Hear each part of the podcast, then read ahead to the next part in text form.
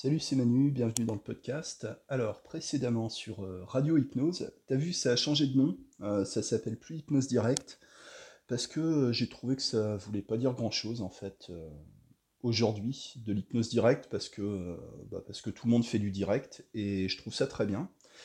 je suis même ravi en fait d'avoir d'avoir contribué à mon échelle à, à cette évolution de notre pratique vers, vers plus de direct, voilà, avec d'autres. Donc précédemment sur, euh, sur le podcast, la dernière fois je t'ai parlé de mes livres sur euh, la boutique Kindle d'Amazon, donc je t'en reparle des fois que des fois tu oublié. Et je t'ai parlé de mes propositions de, de, coaching individuel, euh, de développement individuel pour, pour les hypnos. voilà, donc je t'invite à me contacter pour en savoir plus.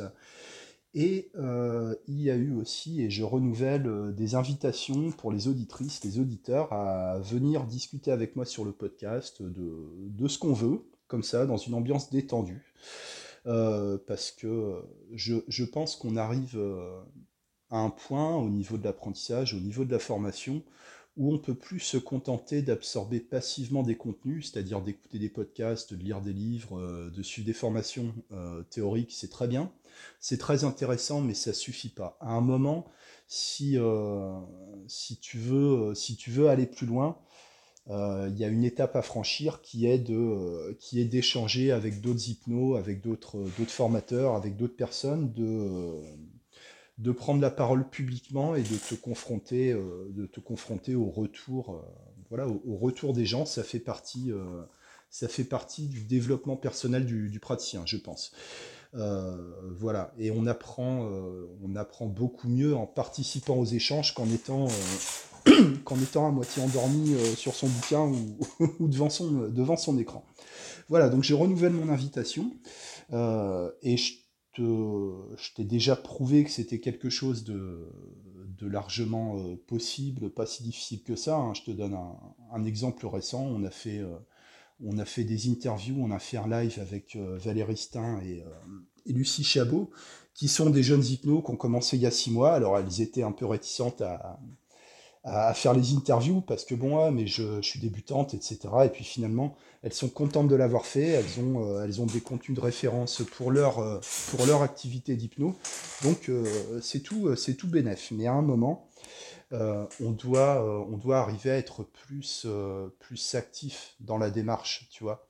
C'est-à-dire qu'il y a un moment, la consultation de contenu, c'est très bien, c'est important, c'est une bonne base d'apprentissage, mais ça ne constitue pas l'apprentissage. Il y a un moment, dans ta pratique, c'est tes clients qui vont t'apprendre ton métier. C'est pas, c'est pas moi, c'est pas les formateurs, c'est pas des bouquins qui vont t'apprendre ton métier. Les formations, etc., ça va t'apprendre des bases techniques, mais ton métier d'hypnothérapeute, c'est tes clients qui t'apprennent. Et tu apprends euh, ce qui se passe, grosso modo, dans la tête des gens en écoutant les clients, pas en écoutant les formateurs. Tu apprends en écoutant les gens qui viennent te voir pour des séances d'hypnose, et tu apprends vraiment à faire de l'hypnose en faisant de l'hypnose avec des gens qui ont des problèmes, en vivant euh, parfois des échecs, parfois des, séances, euh, des séances difficiles qui peuvent être éprouvantes émotionnellement. Ça fait partie peut-être des inconvénients euh, de ce métier. Il ne peut pas y avoir que des bons côtés. La dernière fois, j'ai dit des choses, bah, tu sais, sur les formations. Alors, on peut me, on dire non, mais il y a machin, il fait des formations, c'est pas que théorique, t'as que ces formations, elles sont super, machin, c'est un, excellent formateur.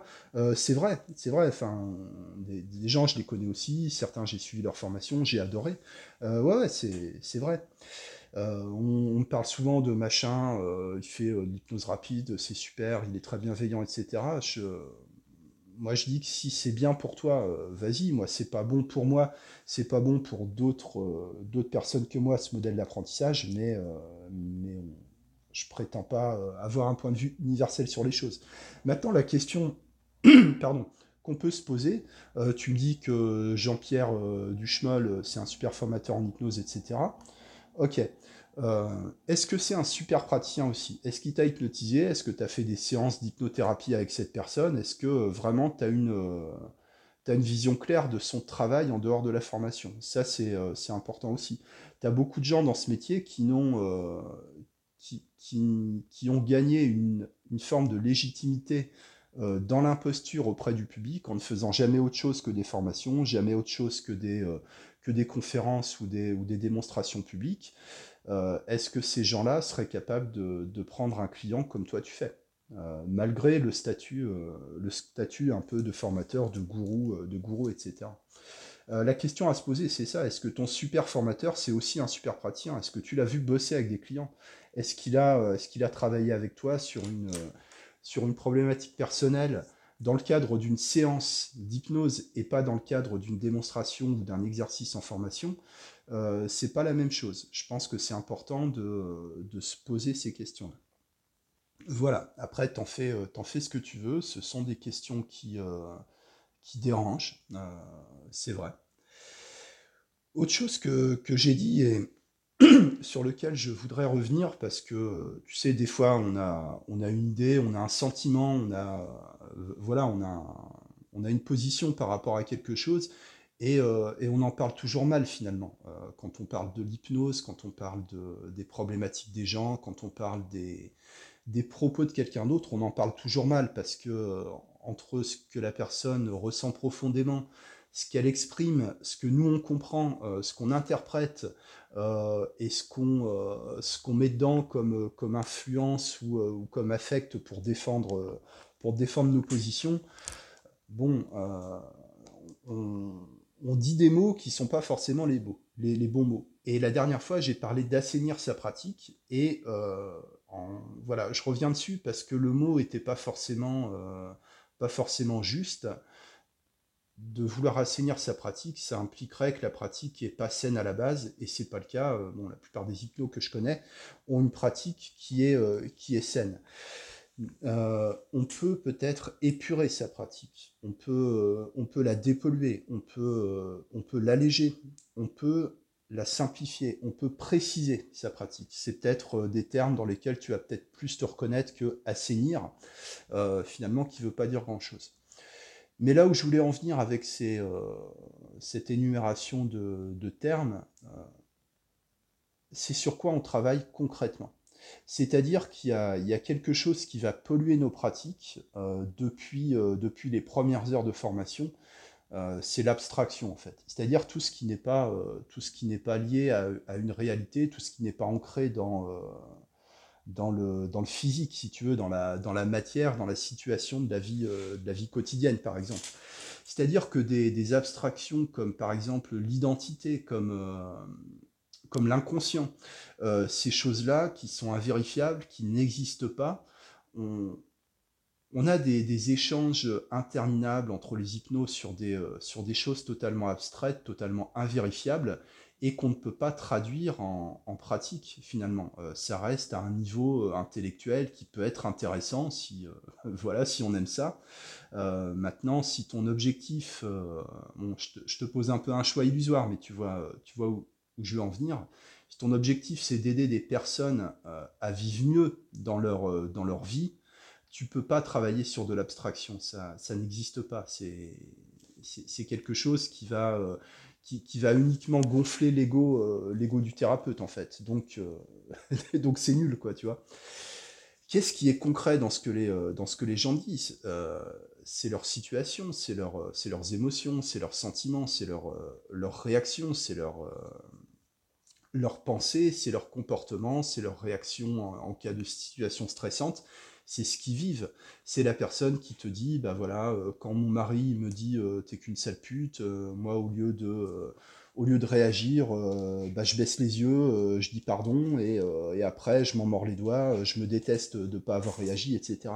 Là, tu sur quelque chose de, réel. Tu n'as pas, pas lieu d'aller dans l'abstraction de l'identité, de, l'inconscient ou de, ou de je ne sais quoi. Et en hypnose, tu peux travailler sur du concret, c'est-à-dire des choses euh, qui sont réelles au niveau de nos sens, d'accord? Qui ne pas seulement, euh, n'ont pas seulement une existence en tant que, en tant que concept, quoi.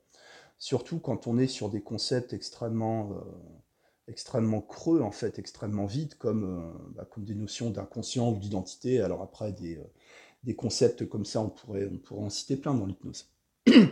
des concepts complètement vides et qui doivent rester vides pour continuer à exister en tant que, concept. Tu, vois le, truc.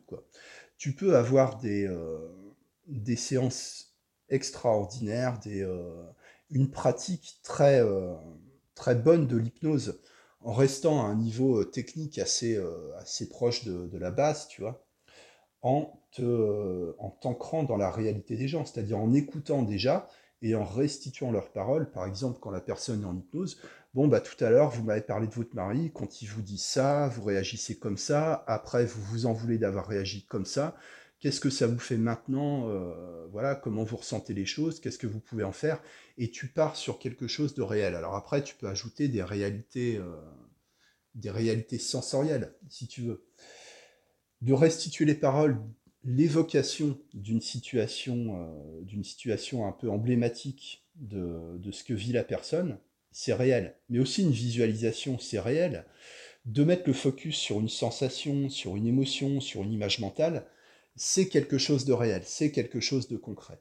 Et je pense que euh, en travaillant sur ce que déjà tu as appris en formation initiale, tu peux, euh, tu peux déjà travailler, tu peux exercer ton métier. Et ta pratique, va s'affiner par le tri que tu vas faire dans les techniques qui, selon toi, euh, sont pas efficaces, euh, ne servent à rien, en fonction de ton cadre, en fonction des situations, en fonction de ta sensibilité, en fonction euh, de ton vécu, en fonction du, du public auquel, auquel tu as affaire au quotidien, tu vas, des, tu vas forcément constater il y a des choses qui marchent mieux que d'autres, il y a des choses qui sont plus intéressantes que d'autres, il, y a des, il y a des techniques qui sont plus utiles que d'autres. Et avant de... Euh, c'est-à-dire qu'il y a un réflexe tout à fait naturel au début de la pratique, mais même après, qui est l'accumulation de savoir, l'accumulation de protocoles, l'accumulation de techniques. Et je pense qu'on met énormément de pression aux, aux jeunes hypnothérapeutes en, en leur donnant des injonctions à se libérer de la technique, à, épurer leur pratique, alors que ça correspond à une étape quand même assez précise du parcours. Je pense que c'est une question que les gens commencent à se poser après 4-5 ans de pratique, rarement avant en fait. Hein. Donc euh, suivant là où tu en es, après je te, dis des chiffres, ça, voilà, ça sort de mon chapeau. Hein. va pas, mettre des balises sur tes, calendriers pour ça, mais tu vois, euh, tu vois l'idée il y a aussi euh, peut-être une acceptation à avoir, bah, l'acceptation de l'imposture, l'acceptation de, l'ignorance, l'acceptation d'être livré à toi-même en tant que, jeune hypnothérapeute les premières années. Euh, c'est la galère euh, et c'est la passion qui te permet de, supporter ça. Donc je pense que si tu démarres, bah, c'est une bonne chose de continuer à accumuler des choses, sachant qu'à un moment tu vas changer d'avis sur, sur plein d'aspects, tu vas il y a des techniques, finalement, euh, tu trouvais ça génial, et puis euh, peut-être au niveau technique, peut-être au niveau des résultats, peut-être au niveau, euh, au niveau éthique pour toi, tu trouveras que c'est pas pertinent, et peut-être même que tu t'en voudras d'avoir utilisé si longtemps ces approches, alors qu'aujourd'hui tu penses que, que c'est nul. je pense qu'il faut savoir aussi écouter écouter ce qui se passe dans le monde de l'hypnose, mais ça on le fait, on le fait tous plus ou moins. Hein. on n'est pas, on n'est pas complètement fermé dans nos pratiques, on, est en lien avec, euh, avec la culture euh, de l'hypnose de près ou de loin, hein, tout, ce temps qu'on est. Mais, euh, ah, tu vois, je perds le fil hein, ce matin. C'est-à-dire, je vais te donner un exemple. j'ai reçu, une, reçu une dame hier en séance avec, avec un parcours très, très compliqué et en même temps euh, tristement, euh, tristement ordinaire. Hein, cette dame a, subi l'inceste, cette dame, cette dame a perdu une sœur qui s'est suicidée bah, précisément à cause, de, à cause de cette situation, donc il y a, y a, très longtemps. Cette personne a été, a été enfermée dans une relation totalement, totalement toxique avec son, son mari, le père de ses enfants. Et euh, par la suite, avec son remplaçant, ça a été, euh, été l'enfer. Et puis euh, par encore un, troisième, un troisième larron qui lui a fait vivre, qui lui a fait vivre l'enfer. Elle a, bon, elle a eu des, des, problèmes avec sa fille qui a failli, voilà, qui a failli mourir, etc. Donc ça a été, ça été l'enfer. On a fait une très très bonne première séance avec, euh, je sais pas pourquoi, j'ai eu, euh, j'ai eu ce, cet arbitraire-là en tant que, praticien d'opter pour une, pour une technique très très classique euh, qui correspond à ma, à ma pratiquement ma toute première formation d'hypnose en fait. C'est-à-dire que j'ai fait une induction très, très souple, très douce, très pas ericksonienne, tu vois, dans le sens où il n'y a pas vraiment de suggestion indirecte, mais très permissive, sans chercher à mettre des phénomènes hypnotiques un peu, un peu épatants, vraiment à me concentrer sur la, sur la relaxation, sur l'endormissement.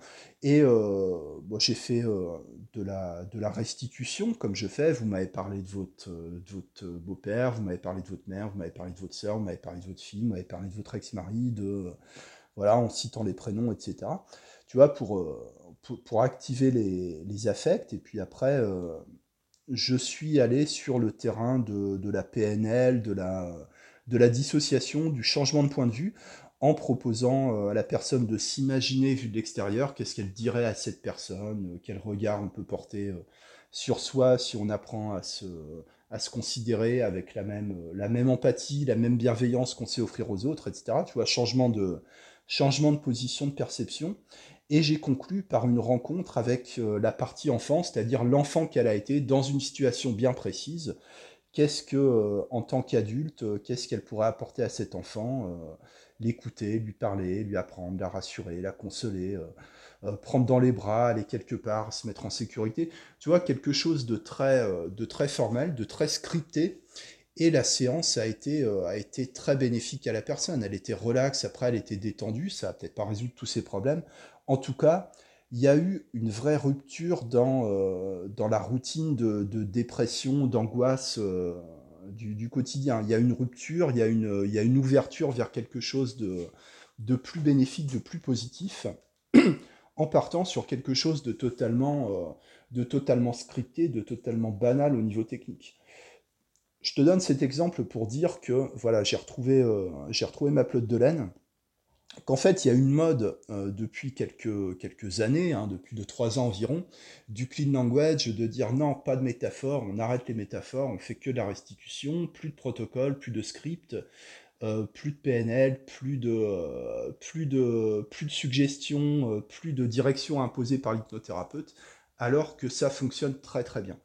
Donc moi, je t'invite à, tester, en fait. Euh, moi, c'est ce que je vais faire cette année. J'ai décidé que cette année, j'allais euh, reprendre les techniques de base, euh, tu vois, comme l'enfant intérieur, comme ces choses-là, qui ont été dénigrées, mais qui sont extrêmement efficaces, extrêmement positives, qui te relient aussi à une pratique commune, à un socle commun dans la culture, dans l'apprentissage de l'hypnose, dans le cursus des hypnothérapeutes. C'est-à-dire qu'avant de de vouloir devenir unique, de devoir euh, avoir ta pratique euh, personnelle avant d'installer des éléments de différenciation euh, dont on parle tant, bah, je dirais que la différenciation, elle va s'installer par rapport à quelque chose de, commun, quelque chose d'indifférencié, quelque chose de, de, conforme, en fait, et qu'avant de développer ta différenciation, tu dois euh, travailler sur ce qui, toi, te permet de t'identifier comme hypnothérapeute, euh, autant que euh, l'hypnothérapeute de, je sais pas, Neuville-les-Dames ou Villefranche-sur-Saône ou, n'importe où, n'importe quel patelin, il y a des hypnothérapeutes partout. Qu'est-ce qu'il y a de commun entre ces gens-là? Qu'est-ce qui permet de dire, tiens, ce mec-là, cette fille-là, c'est vraiment euh, une hypnothérapeute, un hypnothérapeute, ça, c'est vraiment, euh, c'est vraiment l'hypnose comme on la pratique aujourd'hui. Et la différenciation, c'est quelque chose qui va venir, euh, qui va venir plus tard. Bon voilà, je voulais, voulais dire ça, voulais dire ça aujourd'hui pour, pour préciser un peu là où je voulais aller la dernière fois.